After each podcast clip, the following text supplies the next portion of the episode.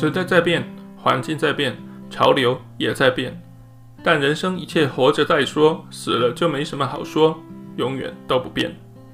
大家好，我是黄老师，今天来谈谈好好活着。毕竟我这频道就叫做好好活着的黄老师。那到底什么是好好活着呢？都已经做到第十集了，也是应该给大家一个交代才对。字面上很好懂的，所谓好好活着，就是好好的。活着，对啦，有讲跟没讲一样的啊。毕竟它真的就那么简单而已嘛。但我照例呢要假掰一下，要装模作样呢来个微言大义，不然本集呢到这里就要结束，也太哀伤了。应该还没有两分钟吧？说起来，活着是很好懂的，因为人有两种，一种活的，一种死的。嗯，讲完发现结果其实是只有一种了，就是人只有活的。失去生命之后呢，其实也就不再是人了。或许未来人是可以活在网络资讯流当中啊，会有不同形态的生命。但总之现在就不是这样。于是我强行定义呢，活着是作为人最重要的条件。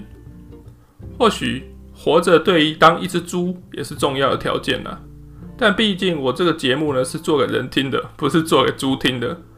如果有猪在听的话呢，请你呢知所进退，自己在这里停掉离开，谢谢。既然活着很好懂呢，那么什么叫好好，就是比较需要解释的部分了。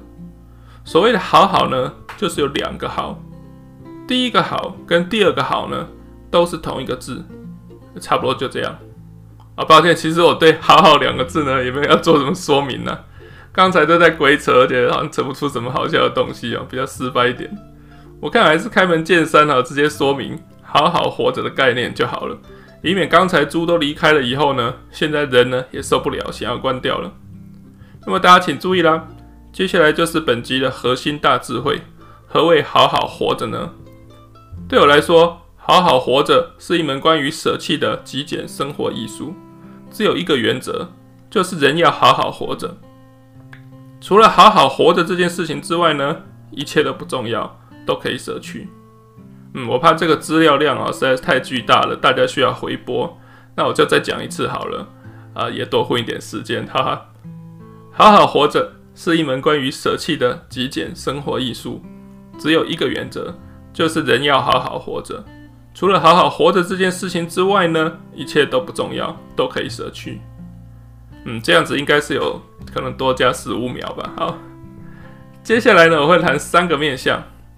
其一呢，是关于我何以会有这样子的想法；其二呢，是我自己怎么样实践，或者说如何练习好好活着；最后会聊到我推己及人、宣传这个理念的实力，以及好好活着对于世界，呃，或是宇宙，呃，有什么帮助？如果有帮助的话，哈。那么先从好好活着的由来开始。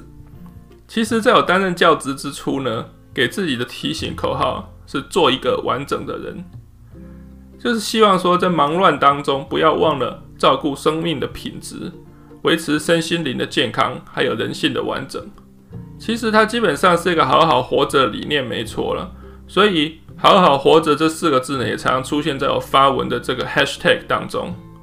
不过几年来呢，“好好活着”有一点反客为主了，取代做一个完整的人，变成我的主打歌啊。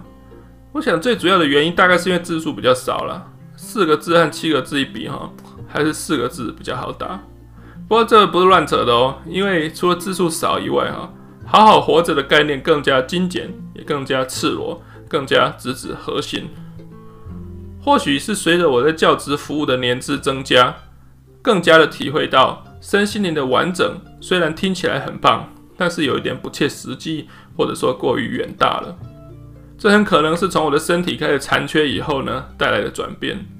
当然，我看起来身体并没有缺什么了哈，所以说残缺或者有点夸大。但是不管是呃椎间盘突出的手术啊，或者是车祸后续腿部一些轻装和植皮手术这样的经验呢，都让我体会到身体的完整是需要勉力维持的，以及大量的运气呢才有办法达到。更别说年纪的增长带来身体的改变，例如说没办法过度熬夜啊，很容易累嘛，还是说怕会中风啊、暴毙什么的。这么说来呢，要维持完整其实是一种空谈，因为这不是一件操之在我的事情，有很多外在的因素。总之呢，身体无论如何是回不到从前的状态，但是日子还是要过嘛。那你就把标准改变一下，只要细心照顾，能让身体维持可运作的状态，其实呢也就够了。例如说身体的酸痛啊什么的，那你就是用按摩球放松啊，或者可以做伸展，做一些相关的运动啊来维护它。那么日常活动使用就很 OK 啦。就算有一些状况好像是无法完全消除的。但只要能够减轻到不影响生活的的程度，那也就可以了。身体如此呢，心灵也是一样的，不用要求什么极乐的幸福哈。人活久了，身心难免有大伤小伤，但也是不致命的。那修补以后又可以用了，一切差不多过了去也就好了。能够维持常态呢，就是最大的幸福。这可以说是把要求降低了哈。呃，感觉是蛮哀伤的样子，但是我想这也是我直视生命的改变之后呢，做出的必要调整。就事情就是变了，那我们心里也要做一些改变。在这样改变之后呢，需要照顾的东西少了，好像才能好好照顾到最重要的东西，也就是活着这回事。再来呢，是实践的层面，其实没有太难。就是做任何决定的时候呢，要多考虑好好活着的原则。例如说，超想在某个期限之内完成论文投稿啊，或者什么鬼的。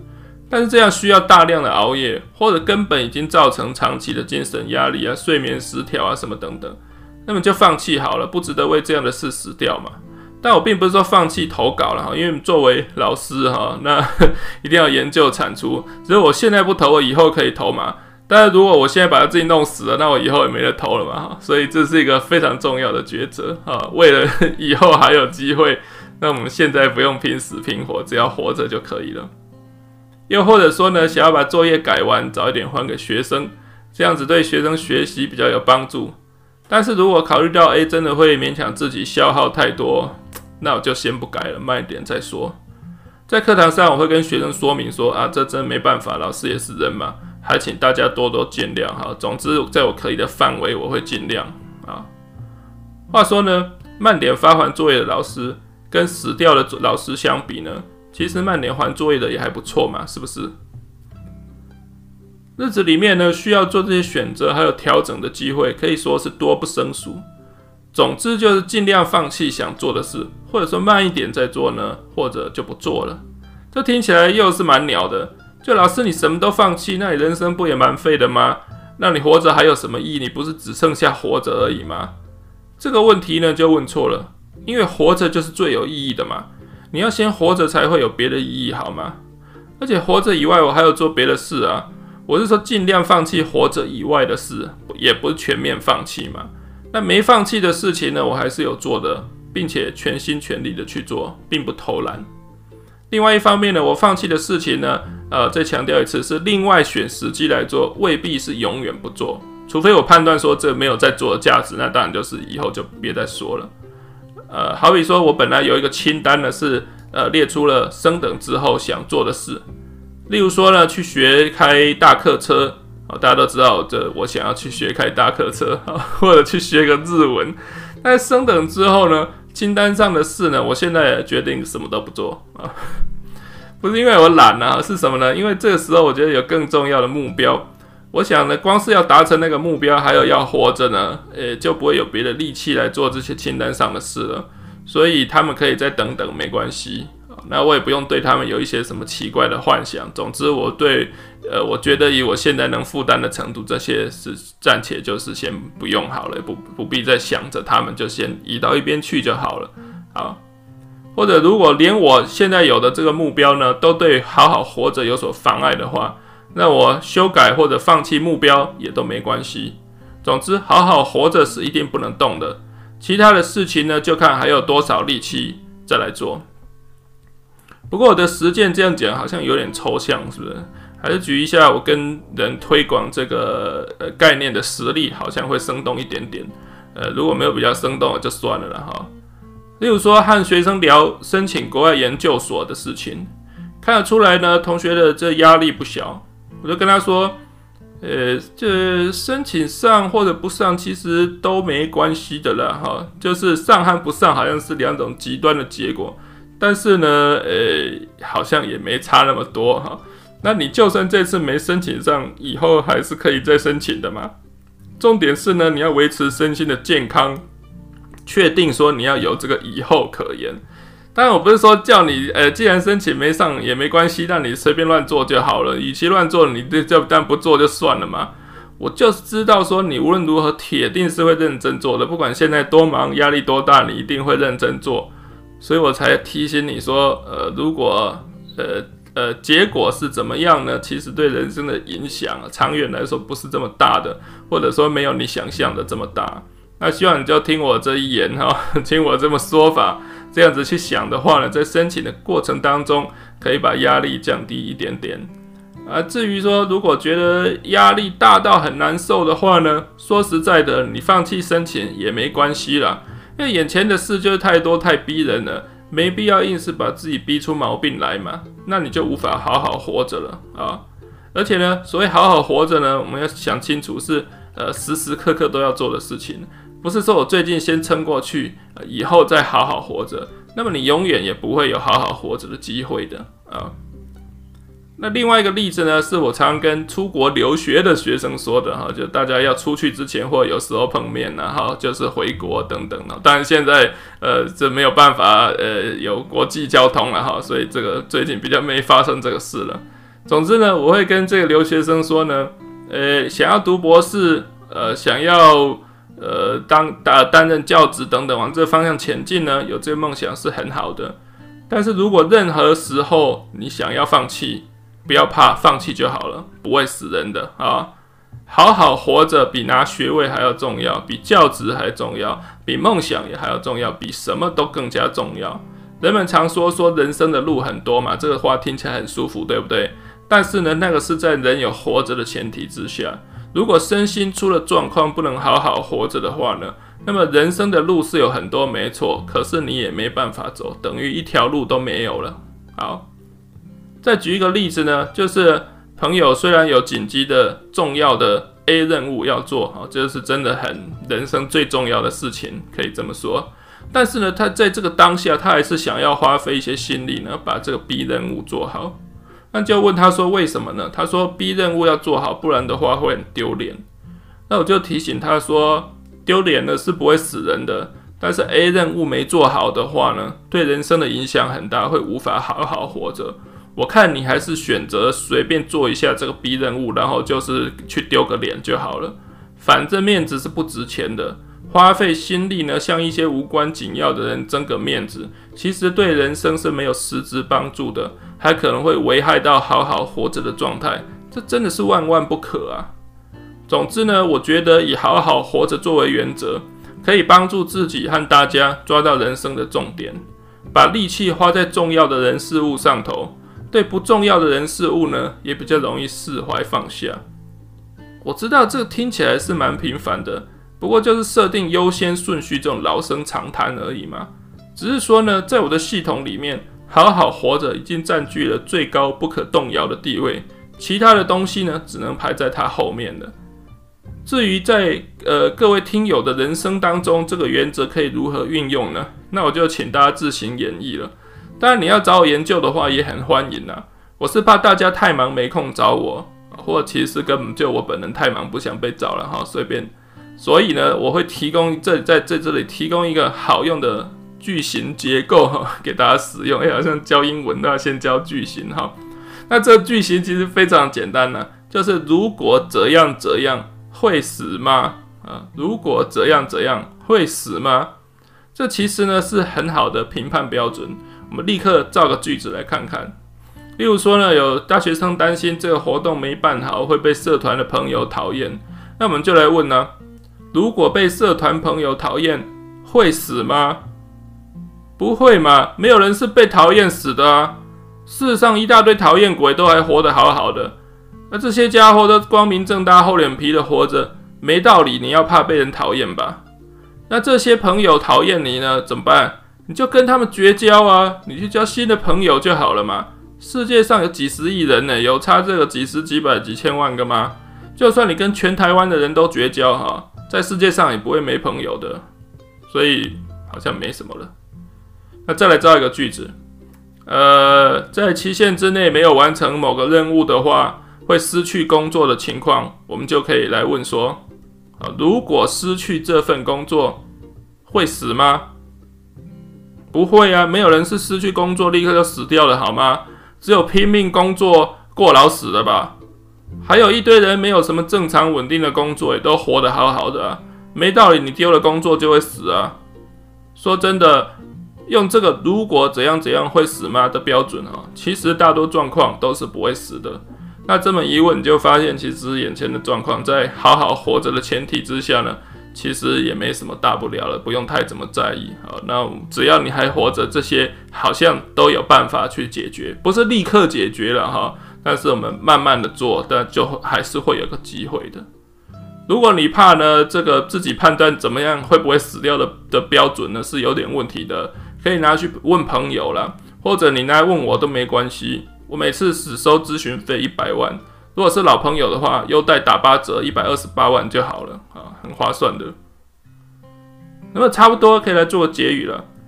好好活着的理念呢，可以指出重点在哪里，帮我们放下不重要的事情。那 in case 你还不知道重点在哪里的话，我告诉你，重点就是要好好活着了，其他什么都不重要，都可以放下。那这也可以提醒我们说呢，就算身心不完整，也可以。残而不废，一样好好活着。那这我要说明一下，因为我们讲残而不废，好像都是这这讲这个有某一些这个身心障碍哈，那或许可以领有障碍手册，这种人还很努力的活着，我们把它叫残而不废。那我有点把它做这个广泛的解释，就是人活久了，慢慢身体一定会有一些残缺等等，受到伤害哈。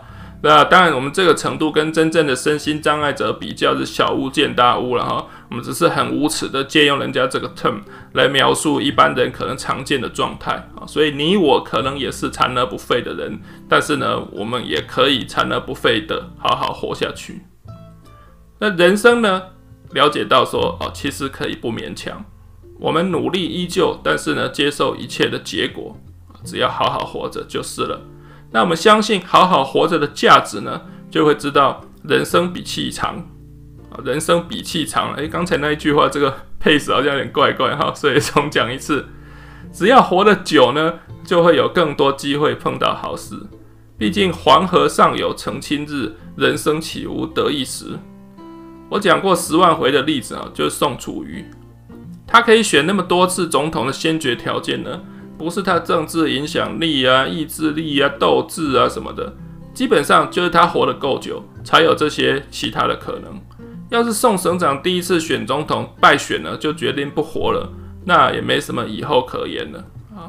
不过有一次我在跟人讲到这个例子的时候，大家就想哈，为什么是他呃？因为他他从来没有成功过啊，就觉得诶，用他做例子好像呃，是不是哪里怪怪的？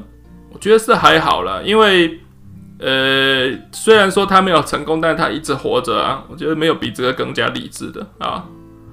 最后来谈一点时事，就是台大期中考中呢，有三位台大的学生呢自杀的事情。